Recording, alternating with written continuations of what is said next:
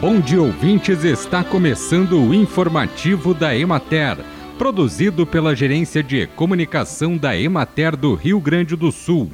A apresentação é de Matheus de Oliveira, na técnica José Cabral.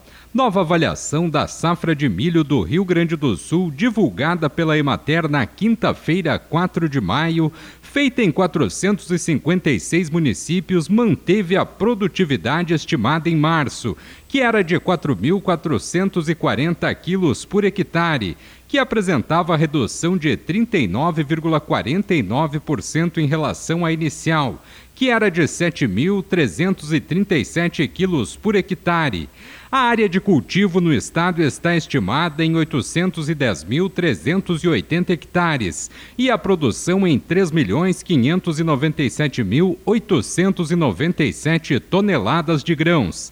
A redução de produtividade é decorrente da má distribuição e da irregularidade das chuvas, principalmente entre dezembro e fevereiro, quando grande parte dos plantios foram afetados nas fases reprodutivas, prejudicando a formação de espigas e sementes. Essa má distribuição de precipitações aconteceu dentro do território de um mesmo município, mas em âmbito estadual, a insuficiência de umidade foi mais grave a sudoeste, oeste e centro, e menos grave a leste e nordeste do Rio Grande do Sul.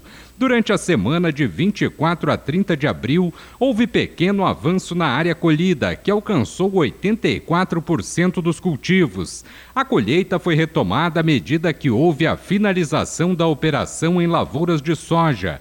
Na região administrativa da Emater de Bagé, a estimativa de produtividade atual é de 2.540 quilos por hectare, sendo 53,76% inferior aos 5.493 quilos por hectare esperados inicialmente. Os danos são mais concentrados na fronteira oeste, principal produtora regional.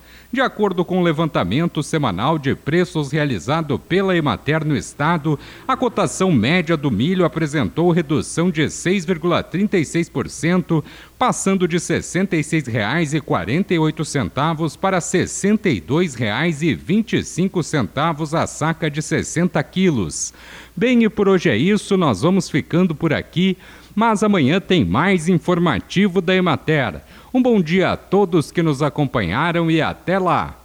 Da redação da Emater, Matheus de Oliveira.